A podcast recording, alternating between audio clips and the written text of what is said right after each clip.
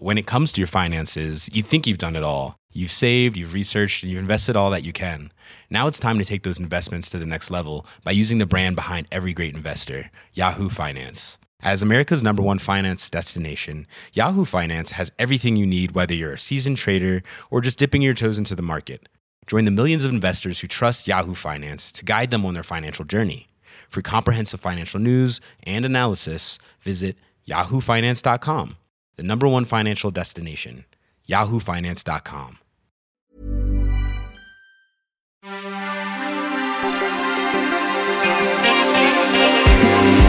Bienvenue dans Wheel of Série, votre rendez-vous dédié aux œuvres diffusées dans votre télé et sur vos sites de streaming préférés, le tout sur Wheel of Cinéma. Et aujourd'hui, comme ce sera le cas régulièrement, comme ça a déjà été le cas ici, une émission spéciale avec un invité venu nous parler d'une série qu'il aime. Et notre guest du jour est musicien, producteur, compositeur, c'est Yuxek. Bonjour. Bonsoir.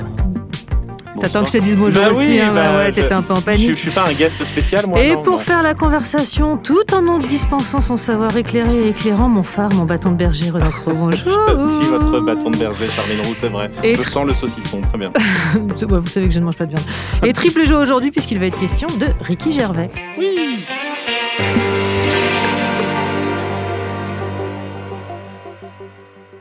Tony ne va pas bien pour cause il a perdu sa femme, il pense au suicide, mais décide plutôt de punir le monde pour la mort de sa femme en disant et en faisant tout ce qu'il veut. C'est Afterlife, c'est le choix de notre invité et c'est la bande-annonce. If you're watching this, then I'm not around anymore. But don't spiral, don't obsess. Keep going. So how are you? A good day is when I don't go around wanting to shoot random strangers in the face and then turn the gun on myself. Bad then. Thought I'd leave you a little guide to life without me. You're lovely, but you're absolutely fucking useless. Stay active. It's not ideal to be a fat, lazy, self-pitying lump. Pedo! What? Pedo! I'm not a pedo. And if I was, you'd be safe, you tubby little ginger cunt. You know how grumpy you get when things don't go your way. You've got such a good heart. You're born like it. You're just decent. This is Sandy. If you could show her the ropes, tell her what's what. Humanity's a plague. We're a disgusting, selfish parasite, and the world would be a better place without us. Is that the sort of thing you meant?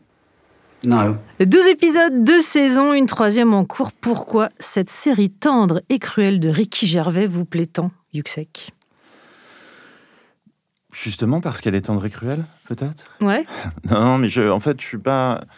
Je, je- je suis loin d'avoir vu toutes les séries qui sont diffusées parce que je n'ai pas le temps, parce que je suis Ouais. pas forcément passionné totalement par ça. Mais, mais celle-là m'a euh, emmené ailleurs, en fait. Enfin, j'ai l'impression vraiment de voir quelque chose que j'avais pas vu Ouais. avant, tout en n'étant pas quelque chose d'incroyablement. Enfin, je sais pas, c'est un truc très quotidien, très. C'est une sensibilité qui est quand même hyper particulière, quoi. Oui, et alors le début est très déroutant. C'est-à-dire que, parler de ma vie, j'ai commencé à regarder pendant le confinement. Et en fait, au Ah moment oui. où on lance le premier épisode, Ah ouais. est-ce que j'ai vraiment très envie de ça Ouais, c'est ça.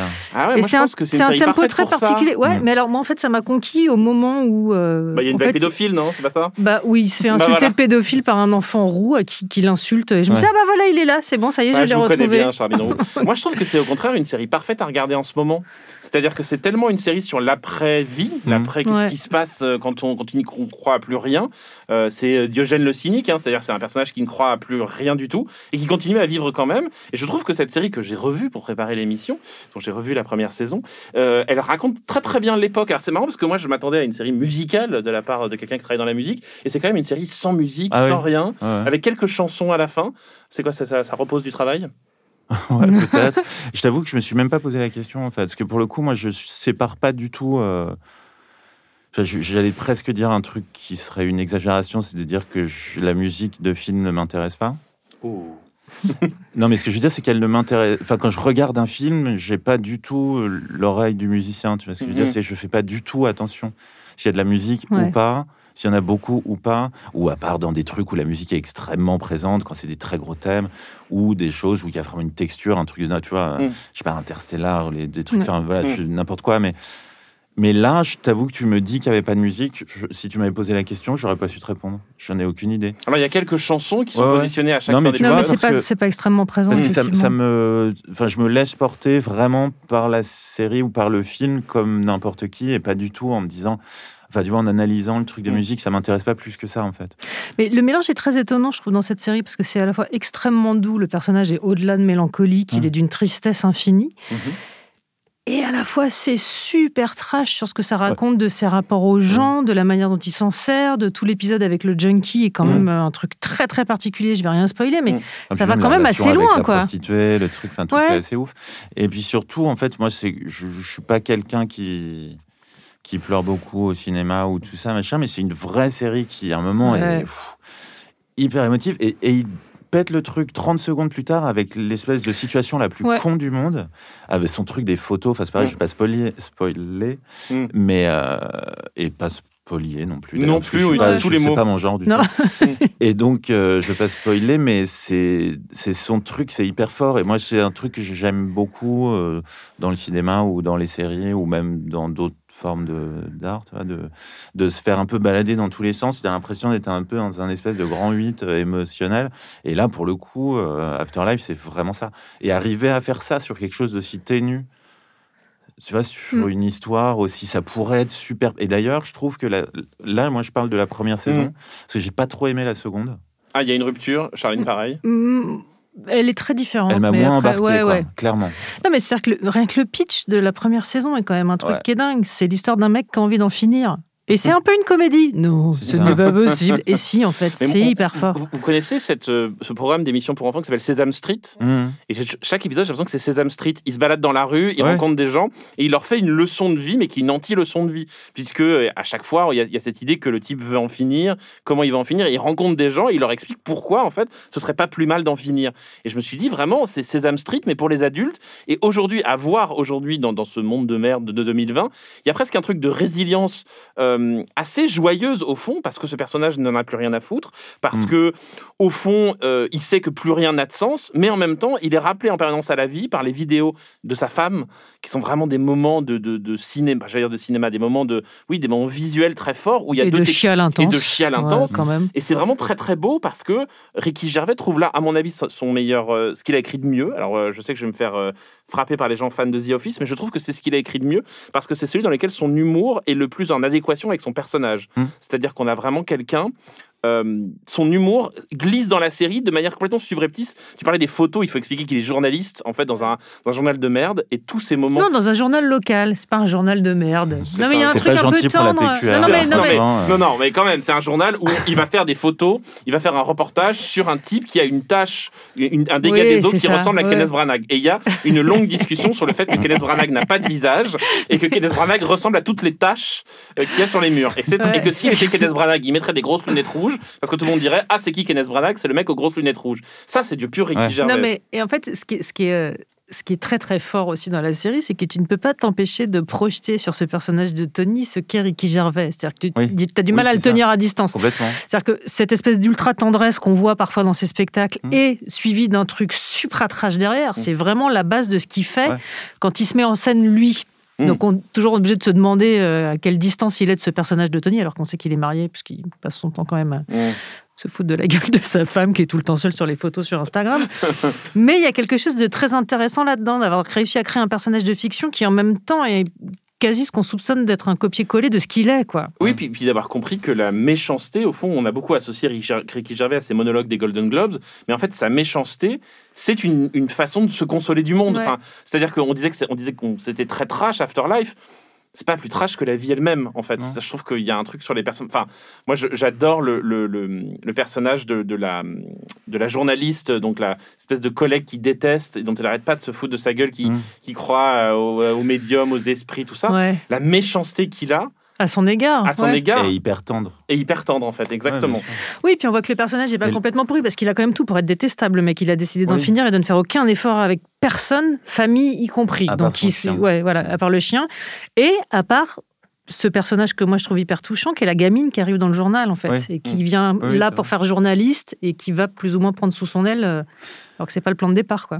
Mais euh, ouais, et puis il y a c'est les scènes euh, à la The Office Mm. sont assez belles aussi. Enfin, c'est Ouais. bien de retrouver ça aussi, en fait, ça fait plaisir aussi, tu vois. On est sur un fan de The Office aussi ou pas? Plutôt.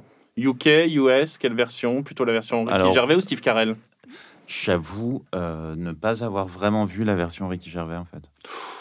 Je suis désolé, pardon. Bah non, mais c'est crée un- pas- ça C'est un crée sacrilège, je suis désolé. Non, mais moi j'adore Non, The Office, mais je je- suis pas spéci- je suis Non. vraiment pas un, un jeu. moi je préfère geek, Extras à The Office, donc euh, si tu veux qu'on y aille chacun de notre truc, Et moi, je préfère pas nous rendre Afterlife à tout ce qu'il a fait. Donc, euh, vous Mm. voyez, Bah, on- disons qu'il y a une progression qui me semble assez logique. The Office, Extras, Life's Too Short, Derek, on sent Mhm. le vers quoi il veut aller, c'est vers plus de tendresse, Oui. noyé dans un flot de Non, trucs. c'est- euh, c'est- Là, c'est quand même quelque chose de. Enfin, moi, je trouve que c'est quelque chose de très fort, quoi. Mm. Afterlife, la saison, on est au-delà du. De, du gag, et du, de la situation de Ah comédie ouais. et du machin, c'est Mm. pas ça du tout quoi. Enfin là Et- c'est un drame, euh, Mm. c'est un drame comique quoi. Oui, c'est ça, avec pas une quelques petites, euh, dramatique, ouais. c'est carrément un drame comique. Non, et, et alors, grande force de la série, comme dans la plupart des séries anglaises, il n'y a pas de personnages gratuits.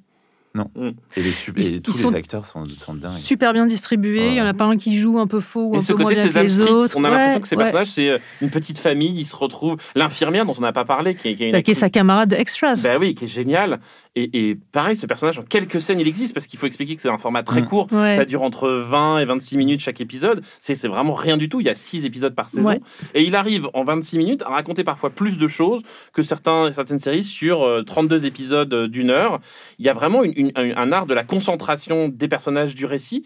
Et en même temps, peut-être expliquer que ça ne raconte au fond pas grand-chose. C'est-à-dire que ça raconte beaucoup et rien en même temps. Non, mais je pense que le, le- la durée et le caractère concentré de la série le prémunit contre tout pathos. Mm. Parce que c'est vrai Oui. que la situation de base est quand même un mec qui a perdu sa femme, son père est à l'hôpital en train de Mhm. perdre ses bas. Enfin, Mm. sur- rien ne va quand même. Il travaille Mm. dans un truc qui l'in- qui l'intéresse que moyennement. Il est. euh, Et puis il y a ce chien. On en parle de ce chien qui est quand même un personnage euh, Ah, extra- essentiel. essentiel, extraordinaire. Euh, bah, sinon, la série s'arrête rapidement s'il n'y a pas le chien. Effectivement, et, et- et- en fait, on s'identifie tous à ce chien. C'est-à-dire qu'on a Ouais. envie qu'il s'occupe de ce chien. Et, et- et quelque part, la, la série joue sur l'idée que hum, il y a une réplique au tout début de la saison où elle lui dit Je sais que tu es quelqu'un de bien à sa femme, donc il lui Mm. parle par Ouais. euh, caméra, euh, par des vieilles vidéos qu'elle lui a laissées. Elle lui dit Je sais que tu es quelqu'un de bien. Et au fond, c'est ça le récit. C'est l'histoire de quelqu'un qui veut devenir quelqu'un de mauvais et qui, au fond, est, est fondamentalement quelqu'un de bien. Et ça raconte pour moi très bien Ricky Gervais. C'est-à-dire que on l'a vraiment associé à la- une diabolisation, un type très très méchant. Et en fait, je pense que pour être aussi drôle, il faut être quelqu'un de très gentil, au Ouais. Fond. Et après, j'ai pas regardé les crédits de la série. J'ai pas regardé les crédits, euh, mais il a tout écrit seul. Ouais. Hum, hum, hum. Parce que justement, tu vois, les, toutes les scènes de sa femme enregistrées, c'est. euh, tu vois, ça pourrait être pathos, ça pourrait être un Ouais. peu nul, ou Mm. t'es là, ouais, ok, d'accord. Et là, en fait, chaque mot, genre, te coupe en deux. euh, Enfin, c'est c'est très, très, très bien qu'il y en a un qui a quoi. pleuré devant son écran. hein. Non, mais ouais, je le. Je, Je- je- je l'avoue, je- je- Non, mais- Et franchement, c'est- fort. Enfin, Mm, tu vois, mm. c'est vraiment les mots. Et puis quand t'as. On a tous, euh, voilà, eu des situations de deuil, de manque, Ouais. de je sais pas quoi. Bah, franchement, ça te, ça te, ça, ça, ça te touche. Ouais, Il y a un truc qui marche. Et vraiment. tout est sur le fil. Mm. Tout le temps, sans jamais basculer d'un côté ou de l'autre. On disait dans la liste des personnages, il y a effectivement cette prostituée avec qui il se lie, avec qui il a un rapport dément. Ce toxicomane, qui pour le coup un vrai truc tragique dans Mm. la série et qu'on ne sent pas venir, mais qui est quand même une histoire assez dingue. Mm. C'est- C'est le- c'est un des moments où le personnage principal est le plus antipathique, Mm. pour le Oui, coup, oui, parce qu'il fait quand même un truc qui est très bizarre. quoi. C'est ça. Et tu- le personnage du beau-frère est génial. Oui, Ouais, qui aussi, voudrait, euh, qui voudrait euh, sauver les- la situation. Bah, cas, qui comprend. pagaie euh, dans le sens Ouais, qui euh, pas plus. du tout du Ouais. courant. quoi. Et, et je sais pas si vous vous rappelez, il y a- il y, a cette scène euh, où ils vont à un spectacle de stand-up Ouais. et Ouais. il est au premier rang. Et donc il y a un type qui fait des blagues sur le suicide et lui Mm. ne rit pas du tout. Et évidemment, comme tous les connards qui font du stand-up, il s'attaque à la personne. Ouais. Et il lui dit Ah, mais vous riez pas, monsieur, et c'est quoi votre histoire? Et il raconte son histoire. Et tout d'un coup, il y a une sorte de mise en abîme de Ricky Gervais qui dit euh, En fait, je vais pas faire ça, je vais pas faire ce type qui fait Ouais. des blagues de stand-up, Hmm. je vais vous raconter autre chose. Ça, c'est quand même très très beau. C'est moi, c'est pour ça que je trouve que c'est ce qu'il a fait de plus beau, parce qu'il sort de l'utilité du gag, l'utilité de la vanne. Mm. Là où il était un peu coincé dans Derek, où il était un peu coincé parfois dans Extras, où on attendait de lui ce qu'il avait fait dans The Office. Là, je trouve qu'il s'échappe. Et que Netflix permette de faire ça et lui permette de faire ça, c'est quand même rare. C'est-à-dire, Mais c'est un, carton absolu. hein. Ouais. Ah ouais Mm, Très rapidement. De toute façon, Mm. il est très prompt à communiquer là-dessus. C'est vrai Mm. que la saison 1 a été mise en ligne. Là, Mm. je crois que la saison 2 a quasiment été signée de manière immédiate parce que c'était un carton Mm. immense. Pareil avec les saisons- la saison 2, là, il est en train de, il arrête pas de poster euh, des infos disant qu'il est en plein dans la saison Ah ouais 3. Donc je me demande où ça va aller parce qu'effectivement, pour le coup, la saison 2 est très différente de la première. Et d'ailleurs, je t'avoue que j'ai vu une seule fois les deux saisons. Ouais. J'ai un souvenir hyper présent de la saison Ouais. 1, de scènes, de moments, de, Mm. même de dialogues. de- Enfin, Mm. je peux te raconter la première saison. Là, on en parle, la saison, Ouais. je ne sais plus. La deuxième saison, je l'ai oubliée, en fait. Mm. Bah, je- enfin, l'enjeu principal, c'est ce qui va pas, enfin pas conclure parce que c'est pas dans ces Mm. là que ça se passe, mais ce qui va nouer Oui. une romance avec la, la nurse qui s'occupe de son père. Mm. Ouais, et du coup, je la trouve plus plate et moins touchante, quoi. Franchement, moi, ça m'a moins transporté. Plus mécanique, en Ouais, c'est ça, voilà. Mais euh, On est plus dans une série, là. On Mm. est dans un truc un peu. Oui, effectivement, il y, a- il y a quelque chose de plus automatique. En même temps, on a très envie de voir ce qu'il va faire en Ouais. saison 3. Ouais. Et peut-être que chaque saison est un objet Ouais, ouais, différent. Euh, Il y, il y a vraiment quelque chose chez lui, en tout cas, si on lui laisse la place pour écrire ce qu'il veut, c'est vraiment un auteur passionnant. Mm, Ouais. Et on n'a pas parlé de ce personnage génial du mec qui veut absolument être dans le journal. Ah bah, c'est- Et qui veut raconter ses maladies et, ses- et sa sexualité. Ah, il y a plusieurs. Même son adjoint, enfin, tous les. Non, mais tous les, tous les personnages. Son adjoint qu'il appelle Shrek tout le long de, de, de- de la série. Et a- qui s'est Ouais. maqué avec une nana qui a un fils Ouais. qui, est- Oui. Oh qui veut la. Enfin bon, Son fils, en fait, il, magnifique. joue de la flûte avec Ouais. ses narines. Ouais. Non, bah, comme nous tous. Comme un nous peu, tous, hein, c'est bah, voilà, c'est bon, un talent que je vraiment pense que le- Yuxek utilise sur ses albums. C'est la Covid qui nous empêche de faire Bah, ça. D'ailleurs, mais, je t'avais euh, appelé pour, Bah, j'ai fait, euh, c'est moi pour qui fais la un petit flûte solo sur- de. Sur c'est Ouais, moi qui ai fait la, la- la flûte, évidemment. Et donc, tu lançais le débat sur The Office, Extras, euh, Mm. plus The Office que Extras, toi, Renan Plus Extras que The Office. Ah oui, d'accord, donc Ah oui. on est dans la même équipe. On est dans la même équipe, effectivement. Tu as vu Extras? Non. Oh, c'est tellement Ah oui, bien. voilà. faut- Non, c'est pas une critique. Mais non, pas euh, du tout. Non, non, mais, non, mais parce que c'est aussi, c'est aussi Non, une mais- série qui est très étonnante. Et je trouve que c'est aussi une série qui pose bien les bases de l'humour de Ricky Gervais, qui est un vrai truc de, de- d'agonie dans la vanne. Bah, C'était un peu 10% Et de- avant l'heure aussi, Extras. Oui, bien sûr. C'est puisque c'est le milieu des figurants de cinéma qui croisent des gens Il est figurant loser, il est avec sa camarade et chaque épisode, il est sur un tournage de film avec une vraie star. Sauf que le personnage finit par choper un rôle dans Mm. une série et à devenir une Mm. espèce de mec qui se la raconte et qui est insupportable. Mais la série, il y a est- un truc de méchanceté aussi qui est très très chouette là-dedans. Et puis évidemment, euh, Dans Extras, il y a une grande scène de méchanceté de gêne absolue qui est la scène du restaurant où il est en train de dîner, je sais plus avec qui, qu'il entend du bruit dans son dos et qu'il est en train de dire mais cette personne derrière, mais vraiment les gens savent pas se tenir et qu'il se rend compte que la personne derrière est handicapée. Ouais. et que la scène est c'est d'une enfin c'est hyper long en fait et on se dit il y a un moment il va falloir que ça s'arrête et du coup, ça ne s'arrête jamais et je trouve qu'il dans dans Afterlife il y a moins cette agonie dans le mais il y a c'est exactement plus- la même scène sur quelqu'un qui fait du bruit quand il mange dans le premier et dans le deuxième Ouais. épisode. Mm. Et en fait, ça se retourne contre le personnage. C'est-à-dire que dans Afterlife, finalement, il s'intéresse pas tant au débordement de son héros colérique Ouais. qu'à expliquer cette colère. Il y a notamment un, un personnage qui lui dit, mais en fait, tu détestes tout le monde. Et il lui dit, j'ai bien raison. Et il y a le psy, on n'a pas parlé du psy dans Afterlife qui ne sert à rien. Et, et, euh, et qui lui dit alors Ça, comment ça va? ouais. qui lui dit alors comment ça va? Il lui dit mais si je suis là c'est que ça va pas et, et, alors, et comment s'est passée votre journée? Bah j'ai eu envie de tuer tout le monde. Ah bah super. Et vraiment c'est ça, c'est vraiment le cynisme, mais pas le cynisme méchant, le cynisme comme une sorte de faiblesse, comme une sorte Mhm. d'armure aussi pour survivre. Moi je trouve que c'est vraiment une série à revoir en ce moment. Ça explique beaucoup de choses de notre époque. et on n'a pas parlé du papa non plus Ah bah d'une tristesse. Oui, le papa qui joue dans Harry Potter. Bah, qui- bien sûr qui qui est jouait- le qui est le le le, le- le- qui est, euh, le, le celui avec gardien. le chat là le, chat, gardien voilà, affreux voilà, voilà. Il s'appelle comment euh, David Bradley Exactement. Ouais. Super acteur. Pareil, personnage très très dur. Et alors, il y a un truc que répète en permanence euh, Ricky Gervais dans Afterlife, c'est fuck me. Il passe son temps à dire fuck me, fuck Ouais. me, comme ça. C'est très très drôle parce que ça dit beaucoup de choses de la réalité, en fait. tu veux nous Non, non, ça n'a le- rien à voir. non, rien une- de rien à voir Fuck me, c'est plutôt putain, ça fait chier, voilà. On s'arrête là sur Afterlife Bah, Ça vous va On a dit, on, on- j'espère qu'on vous a donné envie de regarder cette série. En 25 mails, vous en parlez trop mal en fait. C'est juste horrible. Ricky Gervais va vous faire un. J'espère que Ricky Gervais va nous écrire. Ah bah, évidemment. Hello, fuck me. Ah, bah c'est voilà, c'est ça qu'on voulait. Euh, traditionnellement, dans cette émission, une recommandation de fin d'émission. Et j'ai missionné Renan Cro ici présent pour un reco extended special pour notre invité. ben oui, puisqu'on. Attends, Oui. virgule. Mm. C'est à toi. Oui, puisque alors, Yuxek le sait malheureusement. Euh, Yuxek me fait- m'accompagne souvent dans ma douche, je l'ai déjà dit. Oui, tu me l'as dit, euh, Voilà, c'est vrai. que j'écoute beaucoup euh, ta musique. Ceci est un instant gênant. Tu me- non, mais j'écoute beaucoup ta musique dans ma douche. C'est un des rares endroits où je danse, donc euh, voilà. Mmh. Et donc j'essaie de, trouver des séries où on danse, et des séries où il y a beaucoup de musique. Alors évidemment, j'en ai choisi deux, une très solaire et très joyeuse, et une très dark et très triste. Comme ça, deux salles, deux ambiances. Est-ce que tu as vu une série qui s'appelle The Get Down de Baz Luhrmann? Non. Série de Baz Luhrmann diffusée sur Netflix qui raconte le début du hip-hop, le passage du disco au hip-hop, euh, qui est une série complètement dingue sur Grandmaster Flash. Ça te parle, Oui, Grandmaster oui, oui, oui. Voilà. Et je- Merci. Je- non, mais je fais une- un, un petit test pour, pour vérifier. Euh, C'est Tu mets des Professeur. chaussures Professeur Renan, ouais. c'est ça, c'est professeur.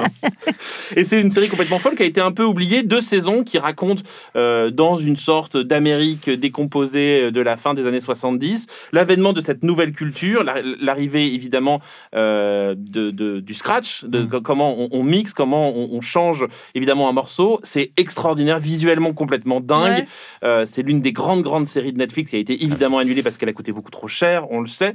Mais musicalement, on y entend de tout. On y entend de tous les types de musique. On y entend, de, ça va du disco au hip-hop. Il y a une chanson de Christina Aguilera au milieu. Enfin, tout ça est mélangé à la base Lorman. Ça s'appelle The Get Down et c'est fabuleux. Et l'autre série, Baz Luhrmann, très segmentant. hein. très segmentée. bah, Moi, je suis ultra fan et je me fais souvent.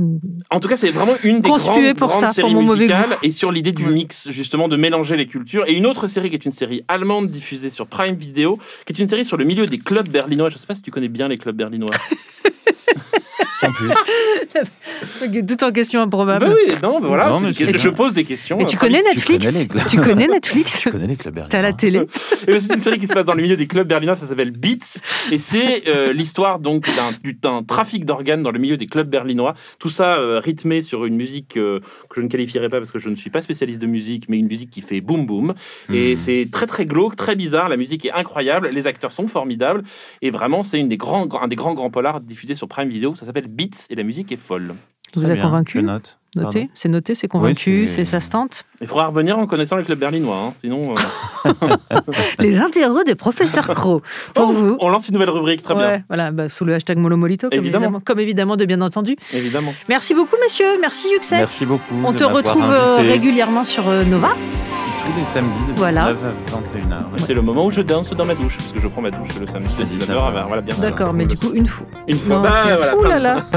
Merci beaucoup, Yuxek. Merci beaucoup, euh, Renan. On te retrouve. T'as oublié mon- t'as oublié mon euh, prénom, en fait, là. Non, pas du tout. Je cherchais où on te retrouvait, mais en fait, euh, bah, avec moi tout le temps. quoi. Ouais, c'est on ça, juste à une sorte côté. de Juste à côté, le. N'hésitez pas à donner votre avis sur Afterlife et ce sur le compte Instagram de We Love Cinéma FR. We Love Série, ça revient dans deux semaines et d'ici là, vous pouvez retrouver l'émission sur tous les agrégateurs de podcasts.